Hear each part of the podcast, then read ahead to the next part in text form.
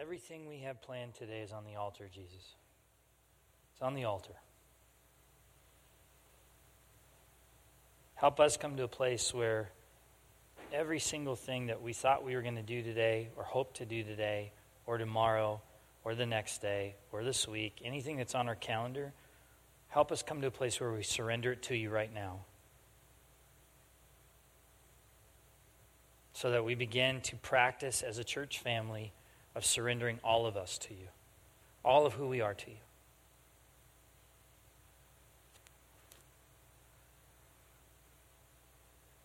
We don't want to hold back one piece of ourselves from you because you've given yourself to us fully. And we quest to do that in our own lives, to give, give ourselves to you fully. And we pray that this morning will help us, help us get, to, uh, get one step closer to doing that in our lives with you. So we thank you in Jesus' name. Amen. Is anyone here? Who was here last week? Okay. Um, I don't know about you, uh, but last week was really hard for me um, as far as what we were talking about.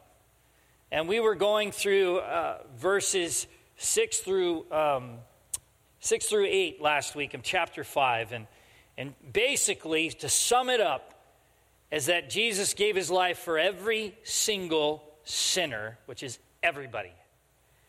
And I've read this passage, I've read scripture over and over and over, and I know that Jesus died for us. You know that Jesus died for you, correct? You know that he loves you. And I found in the moment I'm preaching on this passage that it became very hard to reconcile in my own heart that my sins are in the same bucket as those that do the worst atrocities. And they're at our front door. We see them on the news all the time. We see the school shootings happening and this brutal cruelness. And to know that Jesus laid down his life for that individual, it bothers me. I'm thankful because it covers me, but it bothers me because I don't want to be in the same bucket as those people. Does, does that bother anyone else? That doesn't mean we don't receive the gift, and it doesn't mean we don't think it's right, but it's still hard to reconcile in my own heart, but it makes me more grateful. And there are times as a, as a preacher when you're preaching that things hit you fresh in the moment, and that hit me fresh, and it, it wrecked me all week. Because now I can't just recognize, I can't just recognize that God loves these people but I have to somehow love them in a way that He would love them. And so I found myself having to pray for these people, which meant I had to think about these people, which meant I had to process with Jesus my anger for these people. Who's gone through that process? It is a forever process on this side of heaven because we're called to love our enemies. We're called to love every person that God loves, which is what? Everybody. Everybody. So, Paul, Paul is throwing this out there and in our faces. And there's nowhere we can hide from it. And we can't pretend it doesn't bother us. We have to go into it and allow Jesus to walk us through because it really shows us how magnificent he is. It really does. And I'm learning as a parent how to now begin to understand why he does what he does because I made the point last week if my if my kids turned from me and they did the worst things ever, I would still give my life for them. Because they're mine. And I love them. Do I agree with their behavior? No. Am I disappointed in their behavior? Yes. Do I condemn that behavior? Yes. Do I do I stop loving them? No. So then I begin to get just a little glimpse, little glimpse of God's heart in that. So that continues today. Yay. But with a more hopeful, uplifting push in the midst of that. Still hard, but I believe hopeful. We're going to go uh, verses 9 through 12 today, and I want you to just listen, or 9 through 11, excuse me. Just want you to listen, and then we're going to we're going to dialogue about this. We're going to talk about what the Lord is saying through this. So, starting, I'm going to start from verse 8, because this is where we left last week. But God demonstrates his own love for us in this. While we were still all sinners, Christ died for us. Since we have now been justified by his blood, how much more shall we be saved from God's wrath through him? For if when we were God's enemies, we were reconciled to him through the death of his son, how much more, having been reconciled, shall we be saved through his life? Not only is this so, but we also rejoice in God through our Lord Jesus Christ, through whom we have received reconciliation. I'm going to read that one more time, kind of let it sink in. Okay? So bear with me. Since we have been now been justified by his blood, how much more shall we be saved from God's wrath through him? For if when we were God's enemies, we were reconciled to him through the death of his son, how much more, having been reconciled, shall we be saved through his life? Not only is this so, but we also rejoice in God through our Lord Jesus Christ, through whom we have now received reconciliation. Now let's talk about that word reconciliation. We are reconciled to Christ through his death and resurrection. Okay? We need both for salvation because he needs to die for us and then be greater than death, which means he has to what? Raise again. And we're going to celebrate this on Easter because it's the exclamation point on the salvation story. It is he died and he raised again. Not just that he died, but he raised again. It is a celebration. And so, if we look at last week's conversation, that almost from my heart felt like a death. And today, hopefully, hopefully, we'll feel the, the raising again, the resurrection life of Christ within our hearts this morning because there's hope in Him. And there's hope for those people that have done atrocities. And we want them to know that hope. We don't have to agree. We don't have to agree with their behavior. We don't have to support their behavior. But we do have to love them because we rejoice in the gift that Christ gave for all humanity, not just you and me sitting in, the, in, a, in a, well, not pew, but a chair. It's easy for us to go, it's for us because we're here acknowledging Him. It's harder to say it's for someone else who doesn't want anything to do with Him, who's made Him an enemy. We're told in this passage that while we were still enemies of God, He died for us. While we were, that's the timing. Because it says in verse uh, 6 at the right time, Jesus died for us. We were all his enemy. Was he our enemy? No. God has never been our enemy, but we've made him ours.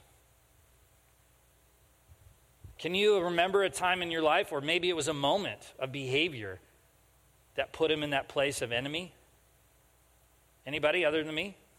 Because I've done that, knowingly and unknowingly. Have you ever been in a situation where you don't understand what's going on, and so the blame goes to him. He's an easy scapegoat, isn't he? Well, my life is taking a bad turn. So guess who's on enemy number one list? Him. Because someone has to be responsible. Why not him? He says he holds all things together and he has control. He should be the enemy. Come on now, who's thought that in their mind?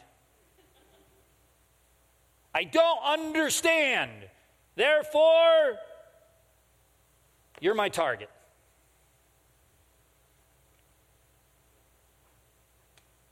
Whether you're a Christian or not, we do that. When our expectations of Him and our demands of Him are not met in the way in which we want, He becomes our enemy. But even in the midst of all of that, the blaming, which is a human thing. We need someone to blame for whatever we don't understand. If something happens, okay, bad, someone's got to take the blame. Who's it going to be? Sometimes we blame ourselves. I know as a parent, I'm already finding as a, as a young parent to young kids, when they do something wrong, guess who I blame first? Me. Well, what did I do that made them do that? Not thinking they're, they, they've got so much energy, more energy than their body can contain, their minds just aren't right. they just do stuff, right? No matter how much you teach them, they just do stuff. But we still we need something to blame for the behavior we don't understand. So we blame. And God usually takes the blame. And so, even in the midst of us making him our enemy, he would send his only son to die. I couldn't do that. I just couldn't do that. I could not give up my only son for, say, all of you hated me, and the only way to save all of you was to give up my son. Sorry, folks. I'm being honest with you. Sorry. Think about that for a second. Jesus did that for you while we were still his enemies, but he was never ours. And reconciliation is removing the hostility of a relationship. It's also the justification part, but reconciliation is about relationship. So it indicates an intimate relationship, a friendship. That's why Paul uses the word reconciliation. We are reconciled to him not just through now our bad deeds are erased and it's this contractual obligation that has been met. It is a relational reconnecting because Jesus lives so that he can keep you. He wants to keep you. Think of the most valuable thing in your life that you do not want to part with. You will do whatever it takes to keep it. I will do whatever it takes to keep my kids. Whatever. How many would do that? That's what God does. He reconciled us to Him by giving His one and only Son because He wanted to what? Keep us. He didn't want to be apart from us. He didn't want us to be apart from Him. Even when we're going, You're the one to blame, we don't like you, we reject you.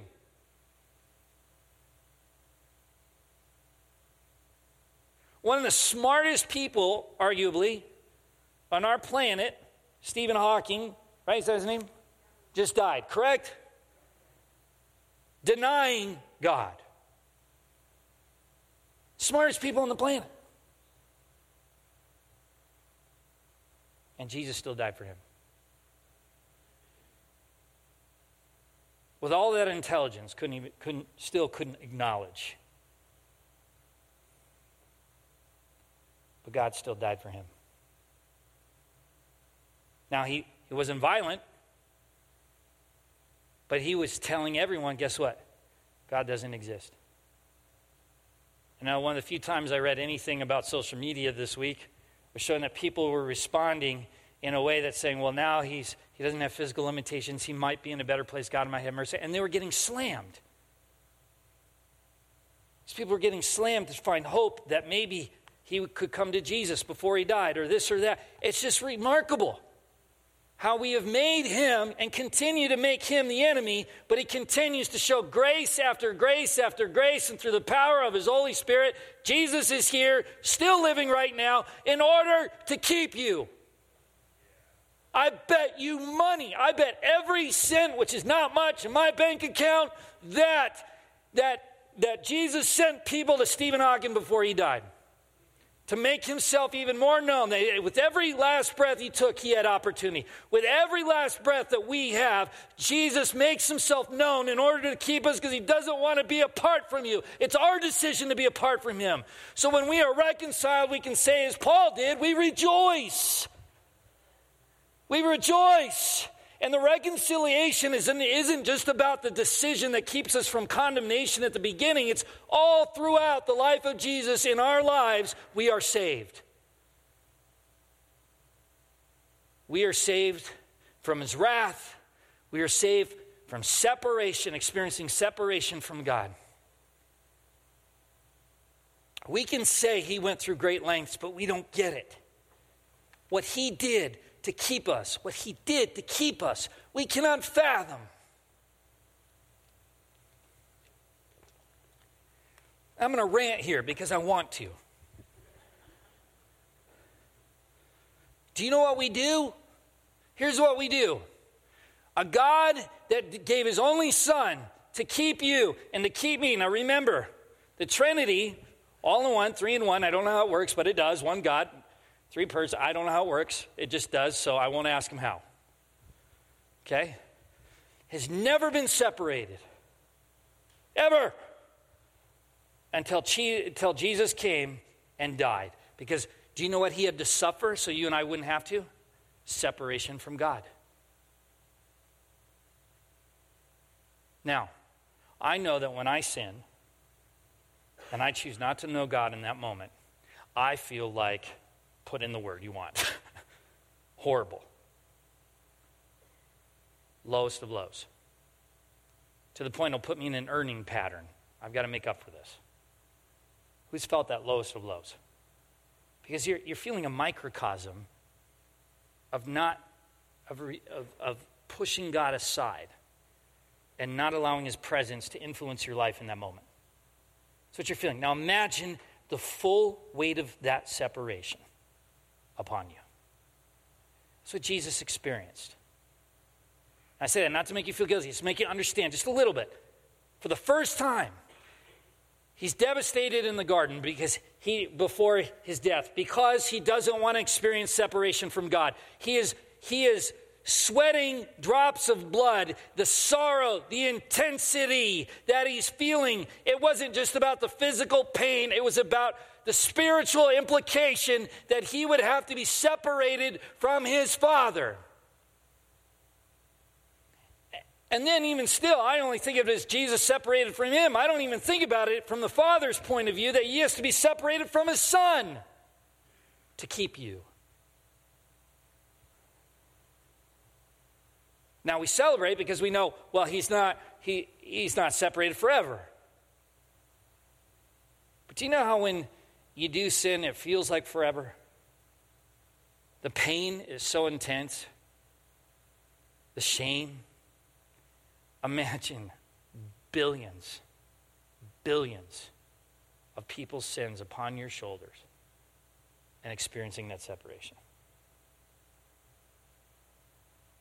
And God sent his son to reconcile us, to keep us. That we would know he's not our enemy. And though we may not understand his ways and understand the disappointments in our lives, he's not our enemy. And let me say this again. Not only this, not only is this so, but we also rejoice in God through our Lord Jesus Christ, through whom we have now received Now, received reconciliation. Now, here's part two of my rant. We can take that and we can mm,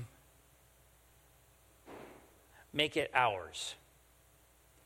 And so now we'll come to a place and we'll worship God. But then we fall in this trap where we worship worship.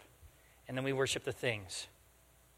And then we worship the things of God and not God Himself. We rejoice about God, but then somehow it becomes about rejoicing something about us and not about Him.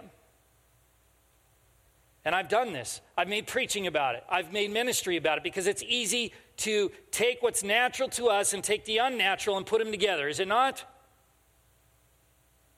So when we talk about the word rejoice, when we talk about the word rejoice, it's not about getting what we need and getting fed. We rejoice and praise and worship because Jesus is worthy, He is worthy, He is worthy of our praise without any hint of narcissism, without any hint of well, what do I need to get fed today? He knows your needs, He's going to do that, but it's not about you. It's about rejoicing and praising and worshiping Him. We get, I mean, even up here, we, we, we sit back here, and we, I'm probably out of the video now. We, we get back here and we praise the team. And you know what we pray almost every week? That we get out of our own way and that we would lay our agendas aside because it's easy to get up here, whether you're singing, whether you're preaching, and perform. Oh, I, I hope I get it right. I hope I don't mess this up. I hope I fall in the lines of meeting the expectations put upon me by me or by someone else. Fooey. Absolute fooey. Could we be a place where we rejoice in such a way, Holy Spirit has his way with you, and you look bonkers, and that's okay? Because we are celebrating a reconciliation that we could not do collectively with everyone that has died before us and that is going to live past us. If you put our collective minds together and all our good deeds, it could not make up the gap that sin has caused. Only Jesus can do that. And we come here to celebrate and encourage one another about that gift and rejoice Him. Not so I can just get fed. Of course, I'll be fed, but as a result of being in His presence. How could you not be? How could you not be blessed by being in the presence of Jesus? The woman who was bleeding and went through the crowd just to touch his cloak got healed. That was just his clothes. You're in his presence. Believe me, you'll get fed. You don't need to worry about that. But let's rejoice. And forget about the way we're going to look or siloed. You know what I get really annoyed about? Is well, in this denomination we worship this way, in this denomination we worship that way. It's the same God. Let's worship Him.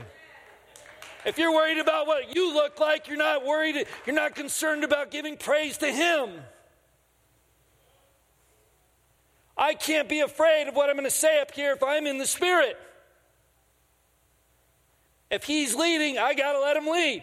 If He's leading your life, let Him lead your life and rejoice and forget about who's watching you because then you will stifle the gift. He died so that you'd be free, so he could keep you, not to put you in a different kind of bondage. So stop stepping in bondage and step in the freedom. Well, I'm an extrovert, well, I'm an introvert, and I process this way. Great, fine. But it shouldn't be an excuse to go where the Lord leads and rejoice. The world needs to see Christians celebrating in the midst of chaos and confusion because we have clarity. It's not arrogance, it's truth. Jesus is the way, the truth, and the life. Yes or no? Rejoice in that. Let's look like a bunch of loonies on the street praising Jesus. Let's ask people how they're doing and not wait for the artificial response. Let's hurt with people that are hurting. Let's pray for our enemies. Let's pray for those people in jail we don't want to be bucketed with, but we are. But we have hope. And so do they. And they need you to show it to them. And that's the way we rejoice. We are reconciled with Him. We're reconciled. I feel like this should be the Easter message. Maybe we'll just run it.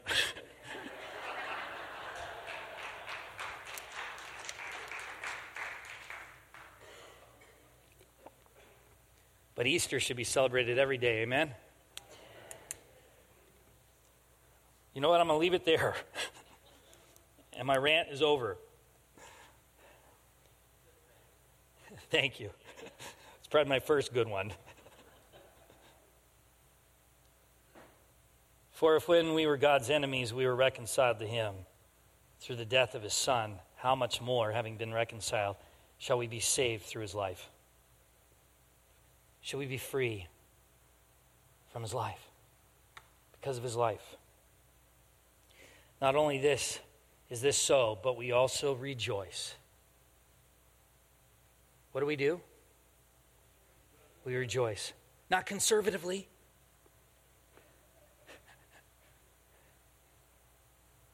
Holy Spirit, rejoice. Whatever that looks like. Maybe it looks like conservativeness. Fine. Maybe for me it would because I'm always nuts. So maybe me worshiping God is being still, which I hate being. And maybe for you, it's getting a little crazy.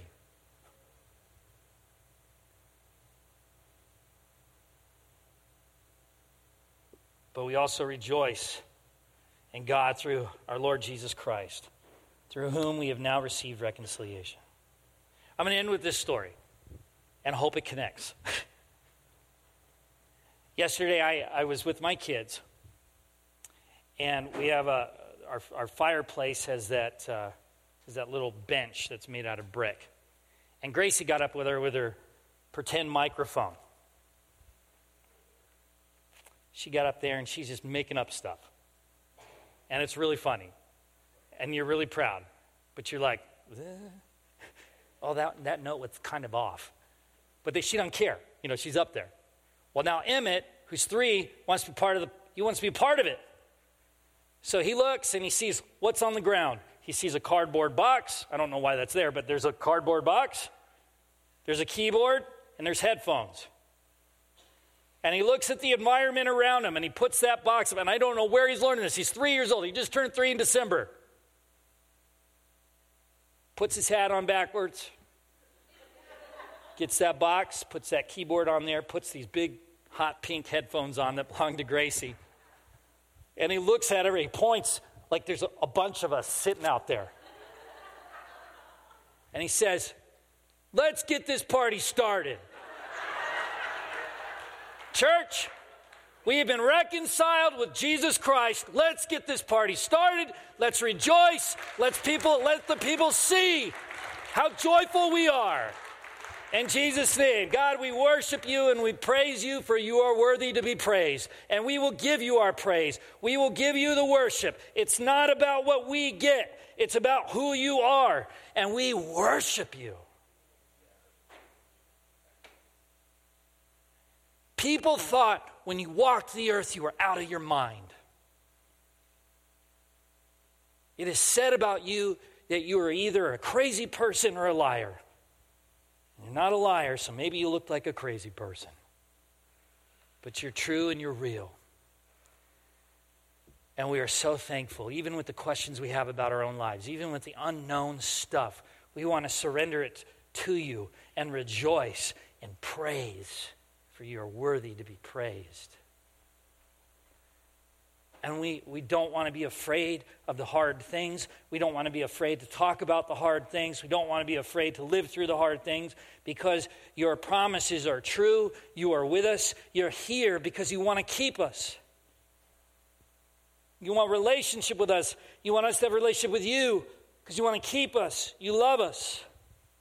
So we cannot be afraid to go through the hard things, the challenging things.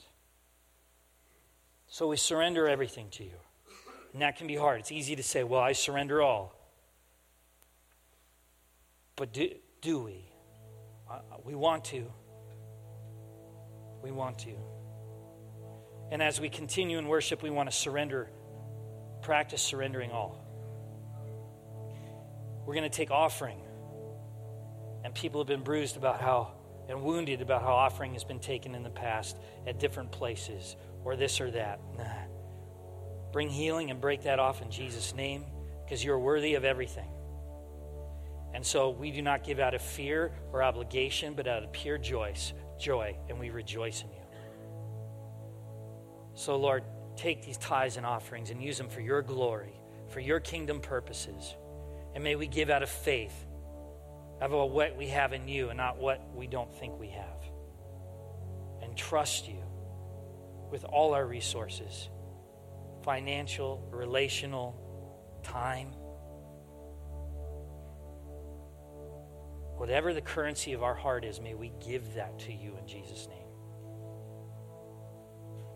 And I pray that this would be a new moment for us to breathe you in and out and rejoice, for you are worthy of our praise. In Jesus' name, amen.